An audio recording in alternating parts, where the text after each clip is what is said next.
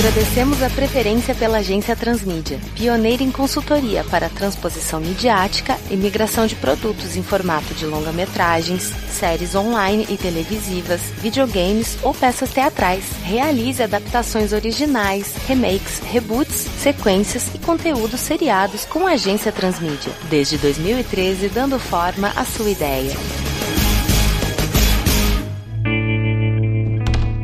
Grupo Brinquedo Torto apresenta.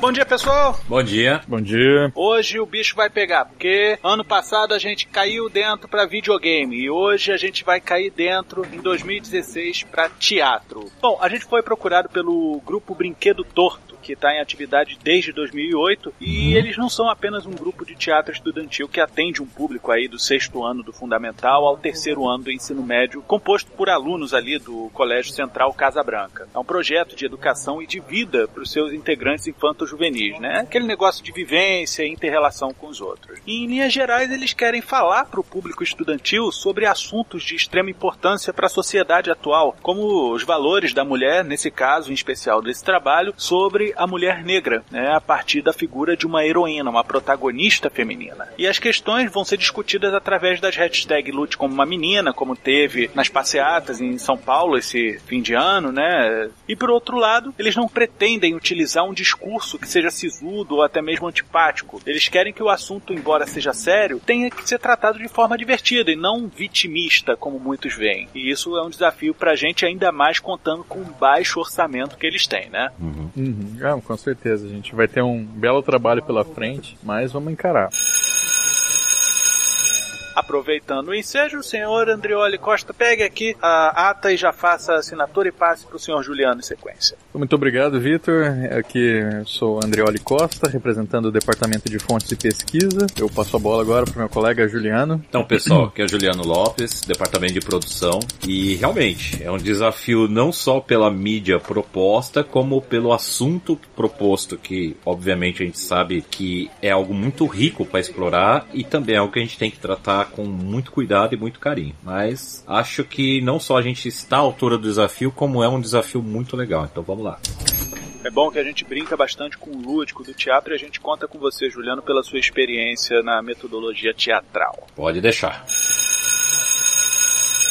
e algumas referências que vão nortear esse trabalho. Tem uma palestra que é O Perigo de uma Única História, que é uma contadora de histórias africana que faz um discurso durante uns 18 minutos, muito interessante. A gente vai uhum. deixar isso no acesso para todo mundo poder ver. Eu também já vi, eu tenho certeza que os senhores já uhum. realizaram vista disso. Algumas entrevistas do Emicida sobre a importância da luta contra o racismo, né? Inclusive o Emicida ele é muito ressaltado pelo nosso cliente. E, claro, referências musicais, né? Tem tem todo aquele gingado. Tem a Rosa do Morro, né, do inquérito, na versão 1, na versão 2 na Nicole, tem Sonhos de Inquérito, Amoras, do Emicida, que é um poema que ele acha muito bonito, que traz muito do que eles querem, né? O desejo que toda menina negra sente de si, né? Como elas querem se expressar. O Milionário do Sonho, do Emicida, e Eu Tenho um Sonho, do Rapping Hood. E lógico, ele enviou vários anexos pra gente fazer nossas pesquisas. Lógico que a gente também tem uma liberdade enorme para poder fazer o nosso trabalho. E ele citou principalmente uma princesa chamada Ginga, que agradou bastante o grupo. Pode ser o nosso foco de trabalho. Hein, Vitor? Você falou também de, das referências aí, né? Várias ligadas a sonho. É, você acha que vale a pena a gente dar uma explicada como é que é a pré-produção do teatro, né? Com a ideia de trabalhar com os sonhos e os sonhos roubados das crianças? Acho até interessante porque isso faz parte do ofício não deles, né? É uma isso. atividade proposta por eles que o elenco vai ter a palavra sonho fincada é. em todas as atividades que eles vão rolar. E eles vão abordar isso através do boneco deles, que é a logo deles, que é o tal do pitch, que ele vai começar o oficinal no centro do palco durante a entrada dos alunos para o primeiro encontro. E antes de qualquer coisa, com o som da música Sonho, que a gente falou, todos vão escrever os sonhos deles, né, num papelzinho e vão colar nesse totem, que é o pitch. E aí, quando terminar isso, vai rolar um vídeo de que são feitos os heróis, né? E logo após isso, o computador vai ser invadido, né? Vão fazer um, um mise-en-scène interessante que vai mostrar um vídeo de um cara falando que pertence a uma organização que estão ali para eliminar o sonho da mente dos jovens e que eles são contra contra o que o grupo Brinquedo Torto tá fazendo porque eles estão dificultando o trabalho dessa organização, né? E aí, quando o nego menos perceber, olha aí, roubaram o totem do Pete e levaram os sonhos embora. A galera toda tem os seus sonhos roubados. Fantástico, a... né? É, muito cara, legal. É uma dinâmica muito legal. E a partir uhum. daí vai se dar uma jornada de seis aulas deles, com vivências de teatro, com interpretação, expressão corporal, música, dança de rua, capoeira, artes plásticas. Todas elas vão ser ministradas por artistas convidados competentes a isso. E a cada tarefa que for realizada, o grupo vai receber um apanhador de sonhos, né, cara? Aquele clássico que o pessoal pendura nas entradas da casa e tudo mais. E cada um referente a um valor do grupo, né? Que é respeito, união, garra, disciplina e amor. E depois que eles conquistarem todos esses filtros de sonhos, né? Os apanhadores de sonhos, esses sonhos vão ser recuperados juntamente com o boneco. Aí só depois desse processo eles vão abrir as audições para o núcleo de montagem e finalmente vão iniciar o trabalho prático com o roteiro que a gente vai desenvolver aqui ajudando eles nessa pré-produção. Maravilhoso.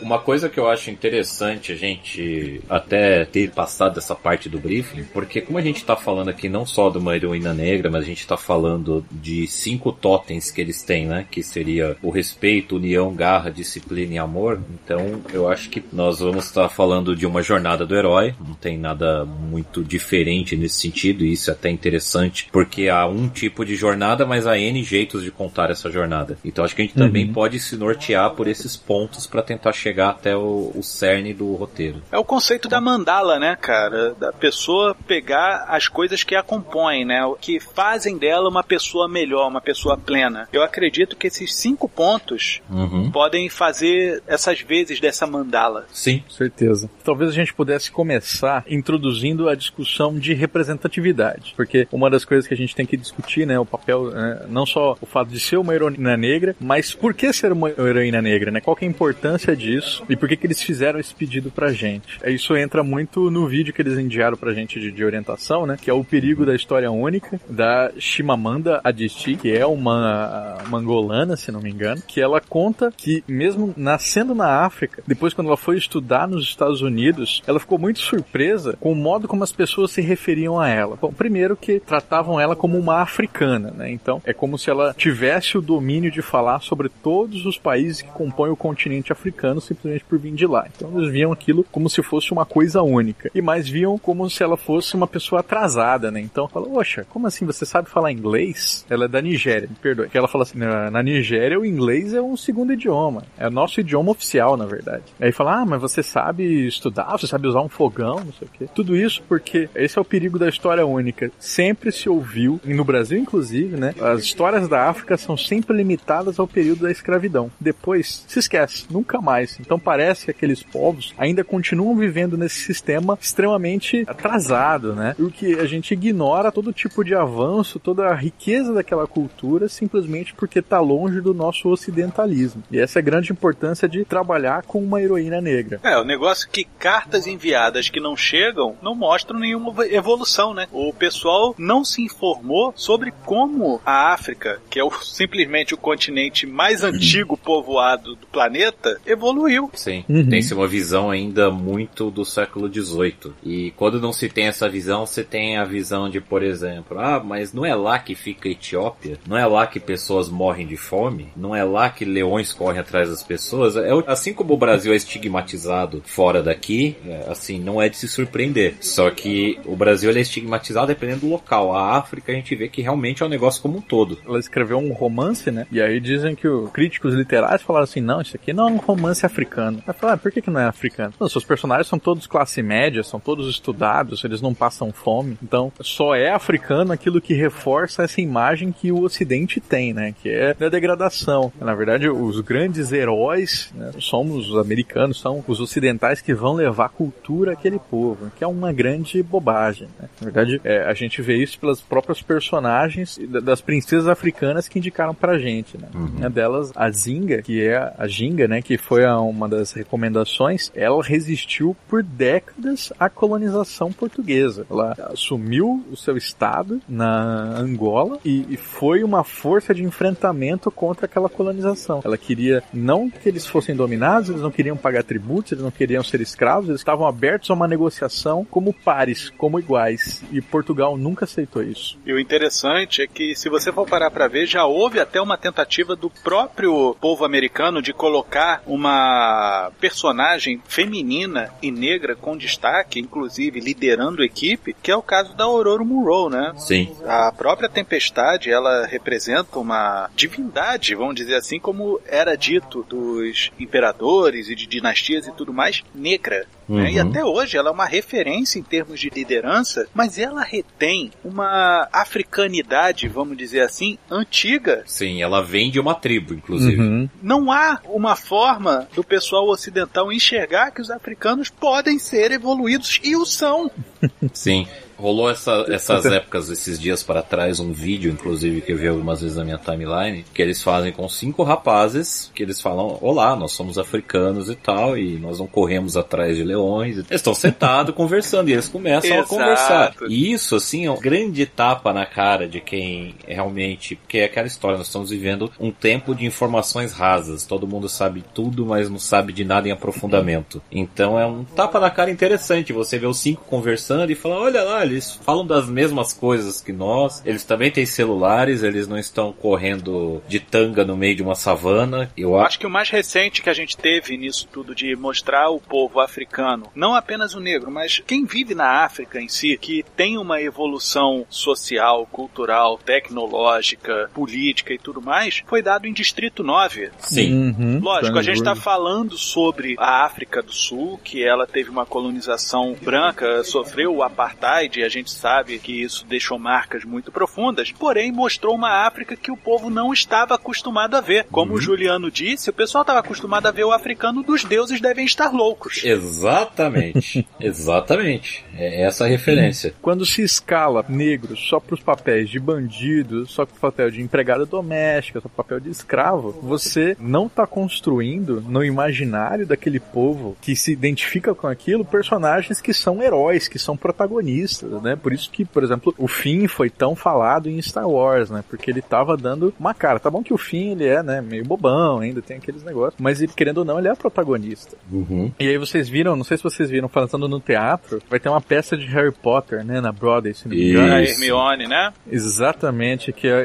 a atriz escalada pra ser Hermione é negra e foi um escarcel, né? As pessoas falam, não, como é possível? Porque a Hermione é né, inteligente. É, Absurdo, né? né, cara? E, e Ela- ela- ela- foi interessante que a própria J.K. Rowling veio, né, em, em defesa e falou: se vocês olharem a descrição que eu dou da personagem no livro 1, tá lá. Ela é extremamente estudiosa, tem os dentes um pouquinho avançados, e é isso. Um cabelão. Cabelão, né? nunca disse se ela era negra, nunca disse se ela era branca. Ela falou, eu aprovo totalmente. É isso, né, cara? Mudança de paradigma, você tem que quebrar as coisas.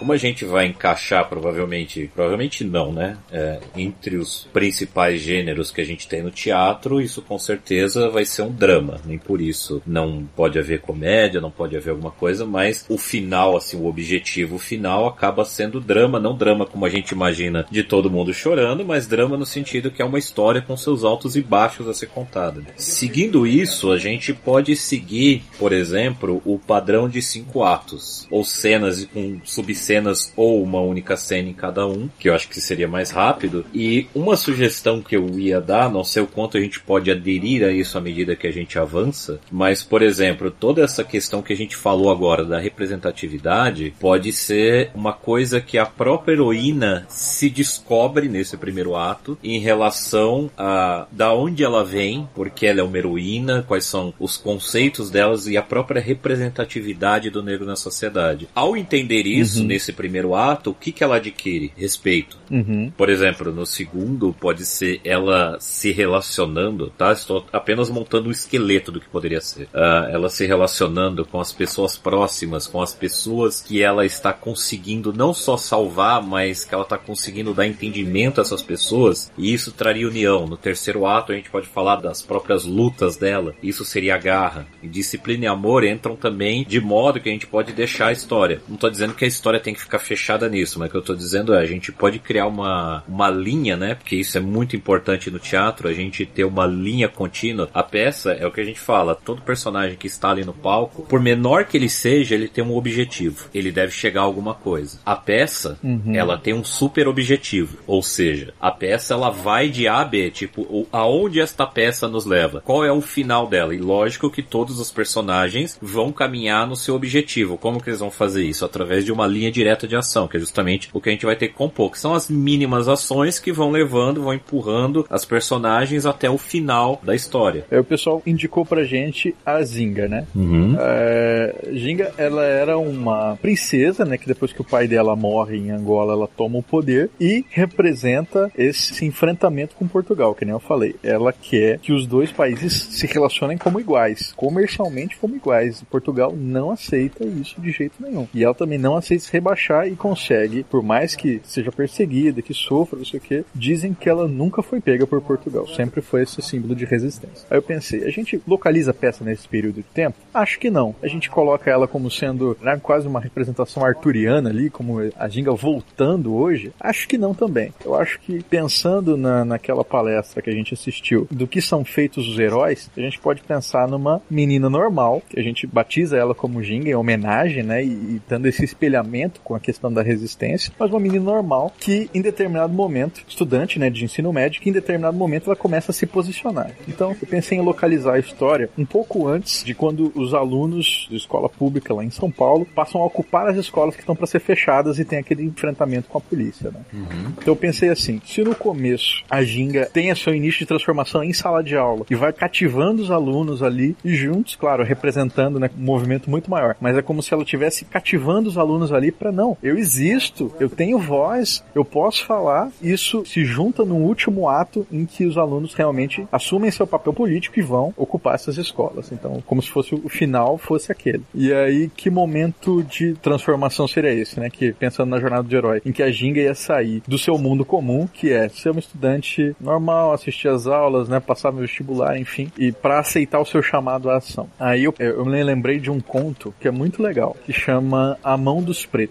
É o, o personagem, assim, que é um menino, ele fala: Não sei por que esses dias meu professor disse que os pretos têm a palma da mão e a palma dos pés brancas, porque até pouco tempo atrás eles andavam de quatro que nem bicho. Aí eu perguntei pro padre, e o padre disse que a gente tem a palma das mãos brancas porque tem que rezar muito o tempo inteiro para não ir no inferno só porque somos pretos. Aí eu perguntei para minha professora, minha tia, sei lá, e ela disse que a nossa palma das mãos é branca para que a gente não suje a comida que tá servindo pros brancos. E aí ele vai, né, ficar perguntando para todo mundo até que ele finalmente pergunta para a mãe dele. Uhum. Aí a mãe dele fala: "Ah, meu filho, a nossa mão é branca porque Deus quis mostrar que os atos dos homens são iguais. A mão de todos os homens é branca porque os nossos atos têm o mesmo valor." E aí e, eu pensei que em sala de aula um professor podia estar tá lá querendo dar aquela relaxada na aula, né, contando aquelas piadas racistas que a gente está sempre ouvindo. Aí todo mundo ri, não sei o que, né? Pessoas riem às vezes constrangidas.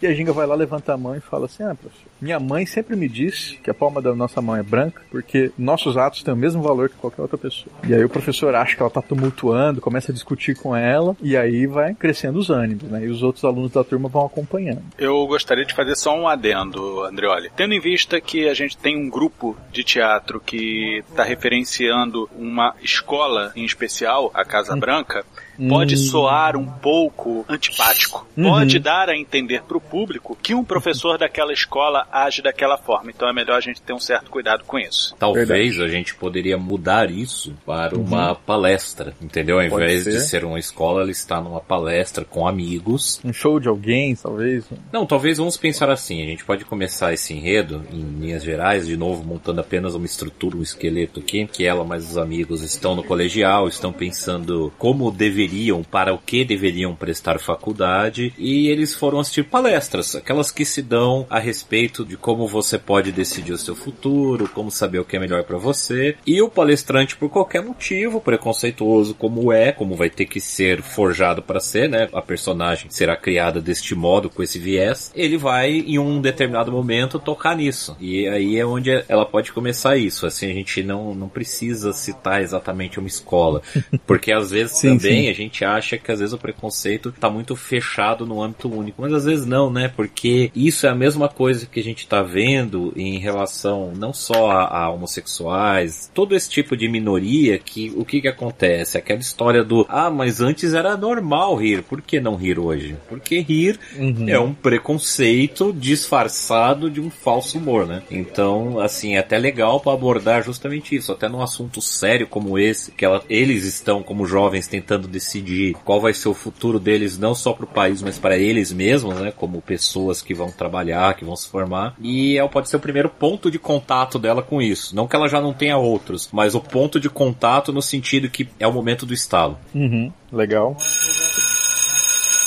Bom, tenho algumas considerações a fazer aqui. Primeiramente, sobre o lance da escola. Eu acho interessante o ponto que você colocou, Andrioli, sobre as manifestações educacionais que tem havido em São Paulo nos últimos meses. Eu acho que é super atual e é uma briga por um legado. Eu gosto disso. Eu acho uhum. interessante. Porém, eu não acho que seja algo que a gente deva levar para dentro da escola, sabe? A pois é. ação é. ocorrendo dentro da escola. Eu colocaria a escola agindo como de forma apoiadora aos seus alunos mas não dentro do âmbito escolar. A figura de algum professor que é mais simpático, assim, por pode exemplo. Pode ser, pode ser. O cara faz reunião na própria casa, assim, no fim de semana, para conversar com os alunos. Ou eles juntam em algum centro popular, né? Uhum. Você tem centro de acolhimento Sim. e tudo mais. Pode ser interessante, né? Aqui no Rio a gente tem as CUFAS, que são as Centrais Unidas das Favelas, que o pessoal uhum. junta ali para fazer manifestações culturais, feiras de livros, apresentações de música, tudo mais. E isso é interessante se a gente for pegar pegar por um âmbito de levante uhum, que uhum. essa nossa personagem principal pode fazer. Outra em relação às palestras que o Juliano falou. Que palestra do inferno, hein, Juliano? Porque eu fico tentando imaginar uma palestra no qual o pessoal comece a fazer piadas racistas de maneira intencional. Eu não estou dizendo que não existe, deve existir. E a gente tem que ver que tem os antigos que acreditam que o racismo é apenas uma forma de regulação do social. Uhum. E se ao invés de uma palestra, eu pensei num show de humor, por exemplo. Aí tá todo mundo rindo, o cara faz piadas que são legais, tá todo mundo participando, de repente ele solta essa, e aí afeta ela. E ela não ri. Aí todo mundo tá rindo e ela não. E aí aquilo começa a mudar alguma coisa. Eu acho já isso um pouco mais tangível, Andrioli, porque aí a gente brinca com aquele limite do humor. Uhum. Ah, é, pois é, eu achei podia ser clichê, mas não mostrando assim que ah, o cara é totalmente preconceituoso. Não, mas não. que o preconceito tá ali, sabe? Tipo, ele tá contando piada normal, daqui a pouco vem uma assim que, opa, que porra é essa? E aí, né? e aí... é interessante, desculpa te interromper, André, mas eu acho interessante isso, porque você mostra que é justamente o que você falou, não é que o cara é um preconceituoso consciente, ele é o preconceituoso subconsciente. Né? Ele faz porque é uhum. é engraçado e as pessoas riem, ele não consegue enxergar nisso o preconceito que carrega atrás da piada que ele está executando. Uhum. Acho que é por aí. Eu acho que é uma forma de conscientização, mas eu acho que esse não pode ser o nosso mote. A gente tem tá. que mostrar como o preconceito ele tá nos mínimos detalhes do nosso social. Tá no humor, tá no, na vida social em si, Não, sabe? Mas eu acho. Esse, mas esse aí tem que ser o ponto o estalo, de start. O ponto assim, de é start. A faísca, Exato. assim. Fala, pô, a partir daí eu, eu, sou sensível a isso. Pô, isso aí me incomodou. Por que que me incomodou? E aí ela vai começando a entrar nessa onda, né? E assim. De começar a se atentar para as pequenas coisas. E assim, falando em pequenas cenas, podem ser pequenas cenas iniciais, porque obviamente esse primeiro, esse start, como o Andreoli falou, não é necessariamente o que vai fazer ela levantar e e já brigar contra. Mas exatamente isso que o Andreoli pôs em seguida. Ela vai começar a se atentar. Então pode ser uma sequência de pequenas cenas onde acontece isso, ela fica incomodada, ela vê as pessoas ao lado rindo e ela não. E a gente monta uma segunda cena rápida em sequência que aconteça em outro lugar, por exemplo, num restaurante. São pequenas mesas, é fácil de fazer. Depois, por exemplo, numa fila bancária, entendeu? Pequenos núcleos que acontece que vai gerar a gota d'água para ela. Isso aí entra justamente nos cinco atos que você propôs, Juliano, e justamente na ordem em que o nosso cliente colocou. Respeito. Então a gente vai colocar Legal. as pinceladas de estopim onde o negro é desrespeitado. Uhum. E ali, a partir daquele ponto, a gente termina o ato e ela começa a fazer a união das pessoas que se sentem injuriadas por isso. Isso, Sim. Exatamente. Aí você forma o seu grupo e para eles terem garra no terceiro ato de se mobilizarem para fazer alguma coisa. E a disciplina Sim. vem na forma como eles fazem a logística de suas manifestações. E a disciplina, para ficar mais tangível para o público, você pode trabalhar no sentido que após a união, eles começam a tentar, eles não conseguem inicialmente fazer nenhum tipo de barulho que as pessoas respeitem, que as pessoas parem para ouvir o que eles estão falando, e eles vão descobrir que eles precisam dessa garra, mas essa garra não pode ser apenas aquela gana de arrancar, de correr, de brigar. Tem que ter a disciplina para conseguir justamente Exato. fazer, que aí entra no que você falou, a disciplina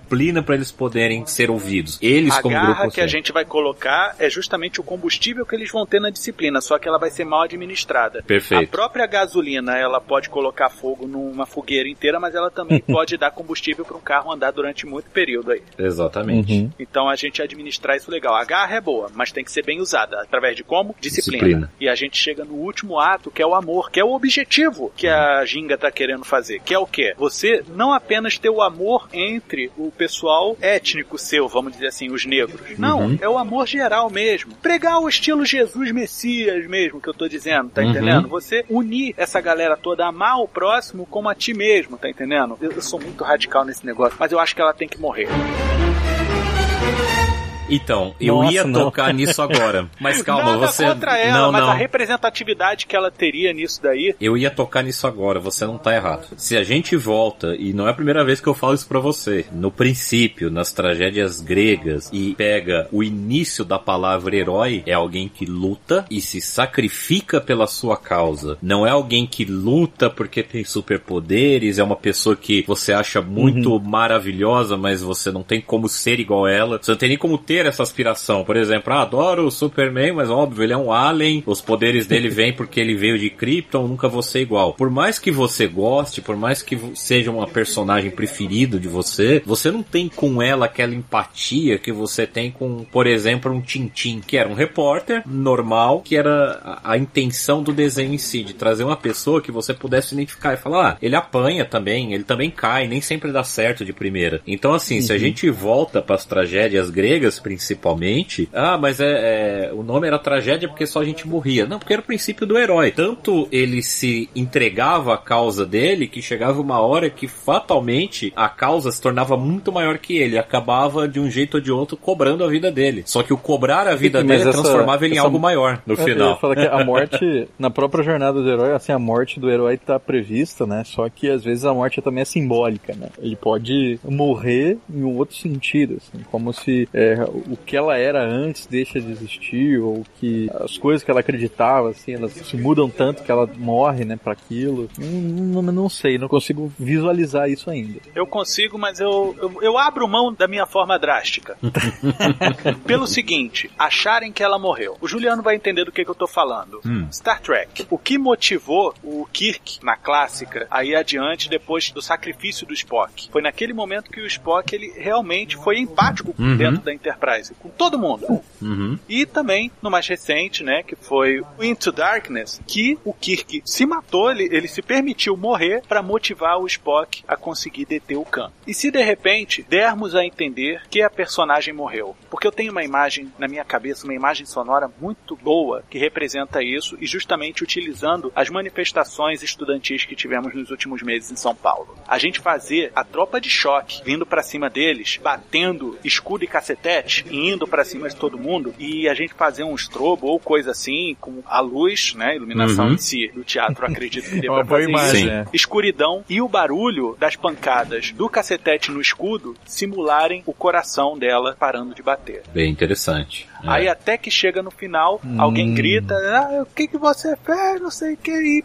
As escolas de um fechassem, né? ela acordar no hospital e alguém virar e falar, a gente conseguiu. E acabar. Mas é, Uhum, conseguiu o quê? uhum. Conseguiu evitar Uhum. que, que as escolas fechassem, que a intolerância continuasse, que eles conseguiram levar essa mensagem ao coração do público. Sim. São coisas bastante amplas. E eu pensei, não sei se existe isso, Juliano, me corrija se eu estiver errado, um pós-crédito de teatro. Porque seria um epílogo, Uhum. no qual ela, já velha, estaria vendo novamente um show de humor, e só que dessa vez seria um humorista negro falando sobre branco. E aí ela se sentiria incomodada, falaria, lá vamos nós de novo, porque isso nunca vai acabar. Entendi. Não sei, Vitor, porque isso aí pode dar margem pra pessoa interpretar a história do racismo reverso, que é uma grande bobagem, né? Não sei se pode ser por aí. É, algumas observações que eu faria, por exemplo, e essa história das batidas com a luz estroboscópica ia ficar bem legal. E o que, que a gente pode fazer? A gente pode fazer uma entrecena onde, tipo, ilumina-se uma parte do palco grande, né? Essa grande, desculpa, pequena, mas bem iluminada, bem branca. E ela aparece ali se questionando se tudo aquilo valeu a pena. Porque ela mesma não sabe onde ela está. Se ela morreu, se ela não morreu. E aí a gente, obviamente, depois disso escurece e abre a cena com ela no leito e a pessoa conversando com ela, como você falou. A questão de pós-crédito, ela funciona. Ela pode funcionar. Não, não, não tem problema nenhum. Só que aí cai no que o Andreoli falou. Eu tenho medo da gente fazer essa reversão. Tudo bem, eu entendo a mensagem por trás disso. Tipo, o trabalho nunca termina enquanto ele não terminar de verdade. O jogo não acaba enquanto o juiz não apita. Mas a gente meio que destrói tudo que a gente mostrou. Porque a gente implantou um fio de esperança e a gente puxa de volta.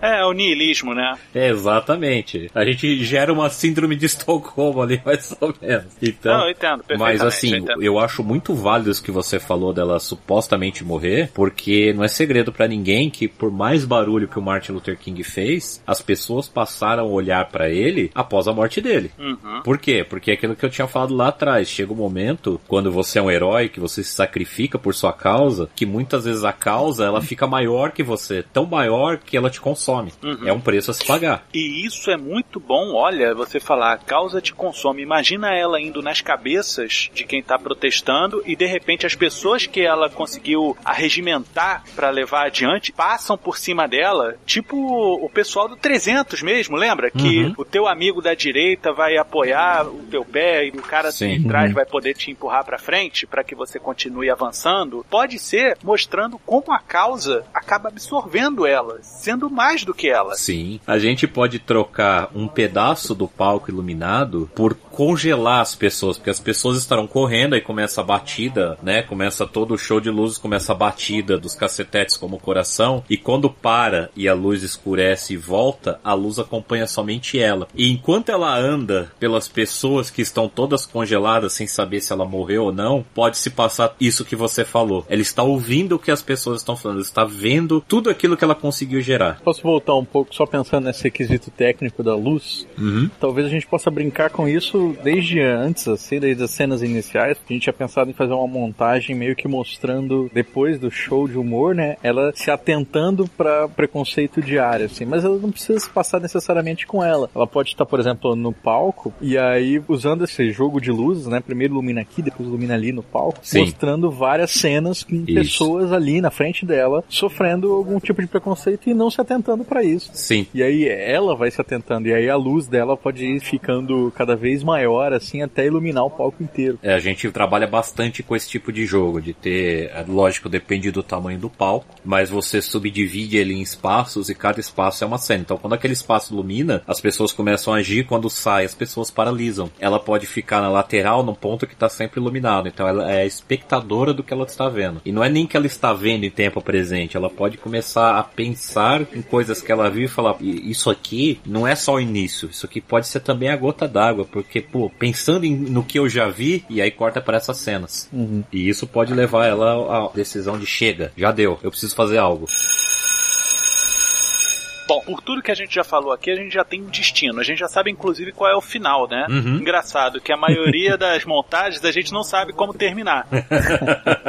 já temos o super objetivo, olha só. Já temos o super objetivo. E já temos Agora, o objetivo e a linha da ação da personagem semi-montada. Sim, sim. A gente tem que desenvolver de alguma forma ou convidar o pessoal a desenvolver de alguma forma quais são as etapas onde eles enxergam esse racismo, né, esse preconceito velado. E eu acredito que não precisa ser unicamente com o negro, né, cara? Porque tem muita gente que compactua com esse tipo de preconceito. Ó, cara, eu tô Exato. entendendo o que você tá passando por aí, eu vou comprar a tua briga. É a mesma coisa de você não precisar ser gay pra poder levantar a bandeira pró-gay. Uhum. Verdade, com certeza. A gente tem que tomar cuidado pra. Ah, eles é, não estão conseguindo se disciplinar, se organizar. Aí chega um branco e mostra pra eles como é que Não, tem que ser. nunca, Não, nunca. isso aí, Não, não, isso aí, não, não, o pessoal do teatro fiquem espertos com isso. Não, não, não, não. O próprio amor, a gente pode simbolizar ele, porque assim, o legal do teatro, isso é uma coisa que se perdeu muito ao longo do tempo, é justamente que você não precisa explicar, ele não é a TV que o cara vira e fala, ah, estou pensando, onde minha mãe foi que não deixou um bilhete? Agora terei que fazer comida. Puxa vida, que coisa. Não, o teatro, o legal dele é justamente isso que o, até que o Vitor falou, do, é, nós conseguimos e corta. Por quê? Porque o teatro, ele não tem que te entregar as respostas, ele é, é um local para você questionar. Ao longo da história, muitas vezes, sempre que ele teve conectado ao que ele devia, ele era um palco de debates e era um local para as pessoas se reunirem e debaterem não só a sociedade, mas como mudar os rumos. Então, assim, é muito legal isso. O amor, ele Boa. pode ser apenas a subjetividade dela vendo as pessoas que ela conseguiu arregimentar nessa cena que está branca e ela está andando sem saber se ela morreu ou não. E isso traz o amor dela ver. Eles estão se amando no sentido de um está protegendo o outro. Não é amor carnal, mas é amor pelo próximo. Um Claro. está protegendo o outro. Sim, a gente tem que desassociar realmente o amor como sendo uma coisa lasciva ou Sim. alguma. Mas sim, o amor de estar junto, fazer parte de algo, né? Se de importar. ser uma uni... E aí você coloca tudo junto, cara. Você coloca a disciplina, a garra, a união e o respeito nisso tudo. Vai fazer parte do mesmo pool. Exato. Uhum. Que ela vai descobrir que quando ela descobriu o amor, quando ela descobriu que ela conseguiu fazer as pessoas, aquelas que estão ali se amarem, ela conseguiu trazer os cinco totens, não só o amor, mas todos os totens pra lá. Uhum, excelente. E na questão das cenas ali de racismo, eu acho que a gente pode deixar. De racismo, de preconceito, enfim. Acho que a gente pode deixar que o grupo teatral vai conseguir, a partir do compartilhamento das suas próprias experiências, né? Identificar o que, que ali faz sentido ou não. O que, que eles podem acrescentar essa ideia de roteiro. Agora, talvez a gente possa pensar em outros personagens para compor junto com ela, né? Que alguém que vai ajudar, que vai apoiar ou que vai ser contra. Talvez alguma coisa assim. O que, que vocês A acham? gente precisa da figura do mestre. E eu acho que a figura do mestre tá no primeiro, logo no comecinho, mas ele volta na parte da disciplina, porque é ele que disciplina. Porque ele já passou pelo momento da garra e fala: Eu entendo você, eu já agi como você, mas hoje em dia eu não penso mais assim. Você sabe por quê? Esses quatro passos amolecem qualquer coração incauto. E esse mestre, logicamente, um cara que eu Professor. acredito que passou pela ditadura militar. Eu Hum. acho interessante. Assim como Ah. eu acho interessante que ela tenha pelo menos um amigo que seja índio. Porque aí a gente consegue fazer ela perceber o preconceito, que é o que o Andreoli tinha falado,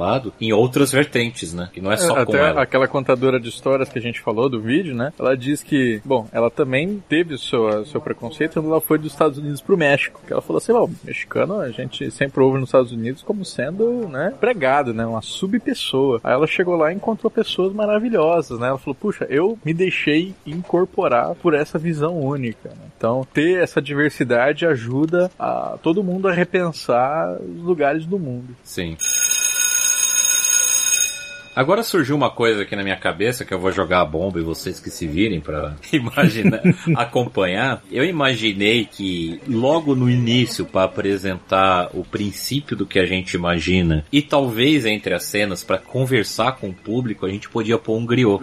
Eu, eu acho que a figura de um griot ajudando a conduzir a história, nem que seja com pitacos pequenos ou mesmo uma aparição aqui e ali, que o público consiga falar, olha lá, é ele, só que agora ele tá em outra forma, ele não tá na forma do griot, ele tá numa forma... Mas eu sei que é ele, porra, tem que ser ele. Seria legal também, seria um elemento interessante. Na mitologia africana de Gana tem a figura do Anansi. Uhum. E o senhor Andrioli Costa vai saber muito bem do que eu tô falando, porque ele é um trickster. Sim, claro. Né? E, e, eu acho que ele pode ter um pouquinho dessa vibe do griot. Talvez, eu tava pensando, e se a gente pega a figura do mestre, né, que você falou, um professor da própria escola, né, talvez negro, e ao mesmo tempo que ele é um personagem, ele é o mestre, ele é o professor, ele pode, em, em certos momentos, com outro figurino, né, se afastar ali do, do palco e, e, falar de uma outra maneira com o público, sendo esse, esse, griot, esse narrador que a gente precisa. O que, que eu faria? Porque o griot, ou a Nancy, ser o mestre, é obviamente, tem um jeito legal de falar isso, obviamente é muito óbvio. Como o griot, antes de tudo, ele é um contador de histórias, ele observa, quando possível ele orienta, mas antes de mais nada, ele observa para que à frente ele possa passar essa história e passar esse conhecimento.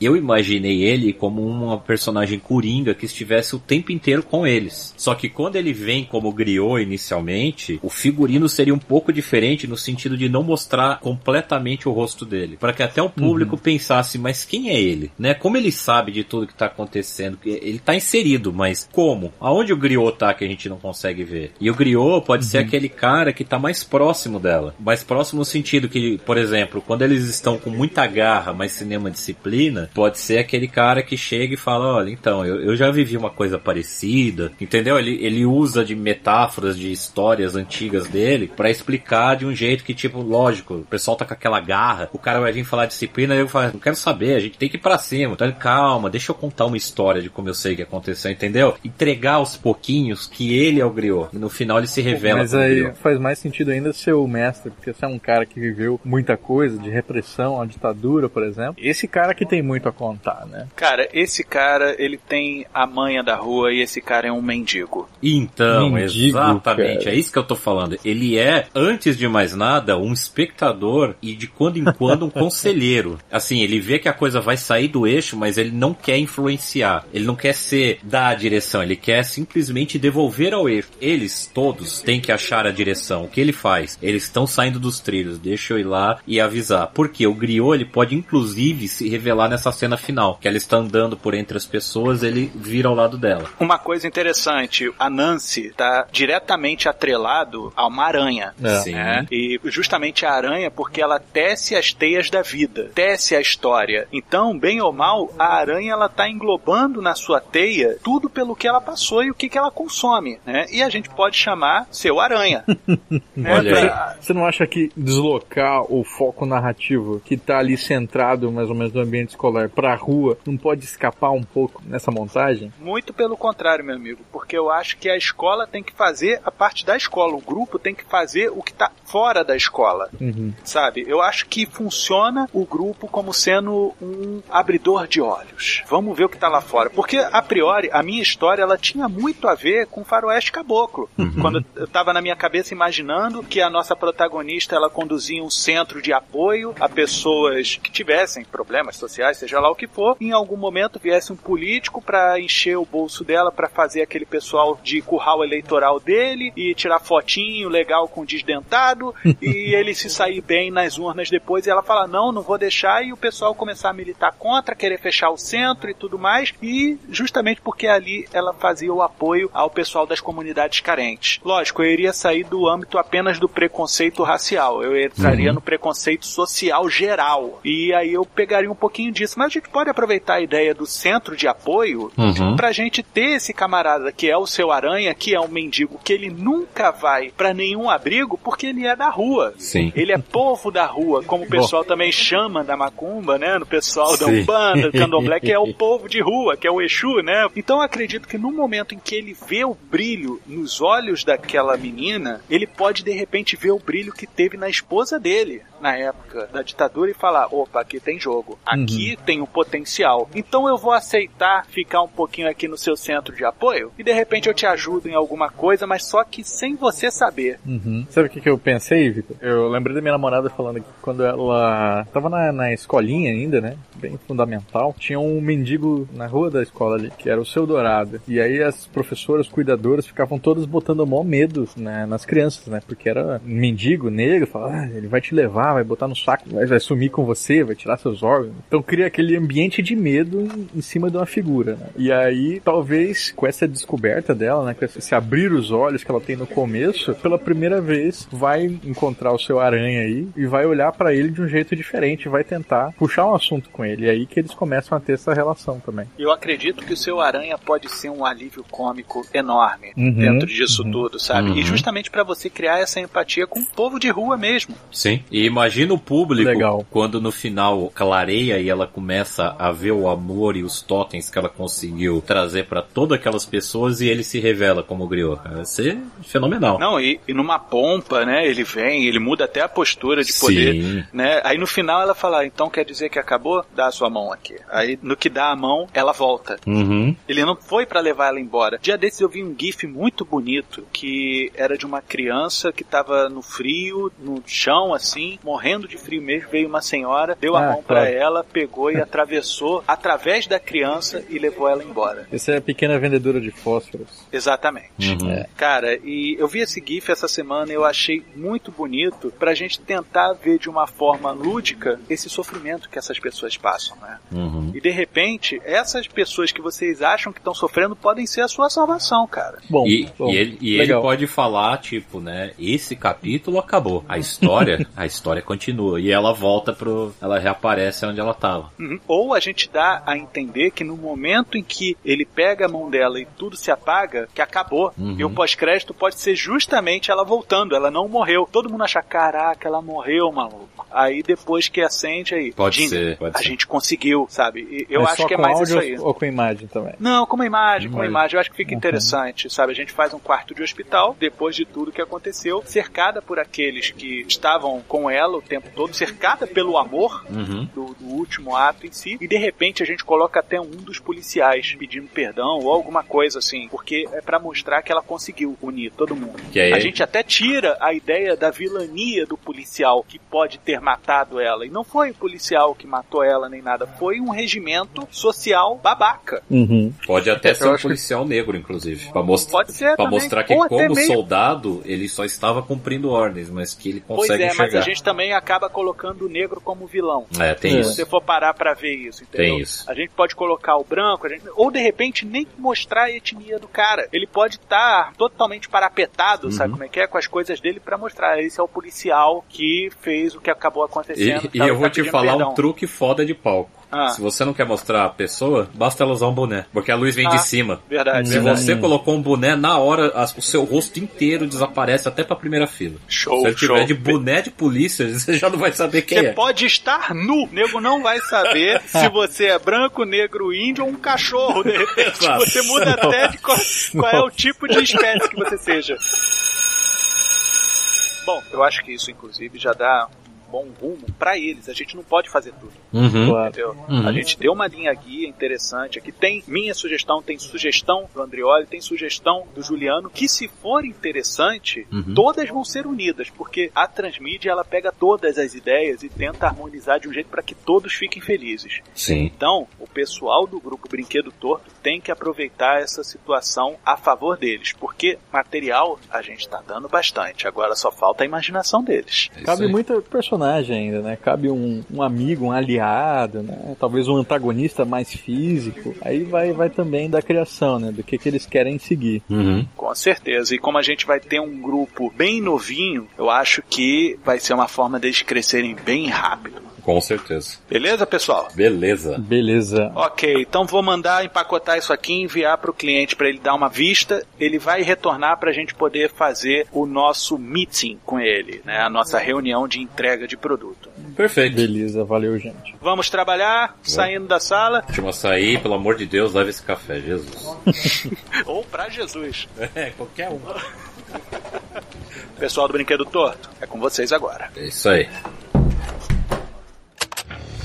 Venha também dar forma à sua ideia com a agência Transmídia. Basta enviar a sua intenção de adaptação, feedback ou sugestão para o e-mail contato@agenciatransmedia.com.br, pelo Twitter arroba ag transmídia, pelo facebook.com/agência transmídia ou através de um comentário pelo site www.agenciatransmedia.com.br. Então logo recebermos seu recado, entraremos em contato. A Agência Transmídia agradece a sua atenção. Tenha uma boa semana.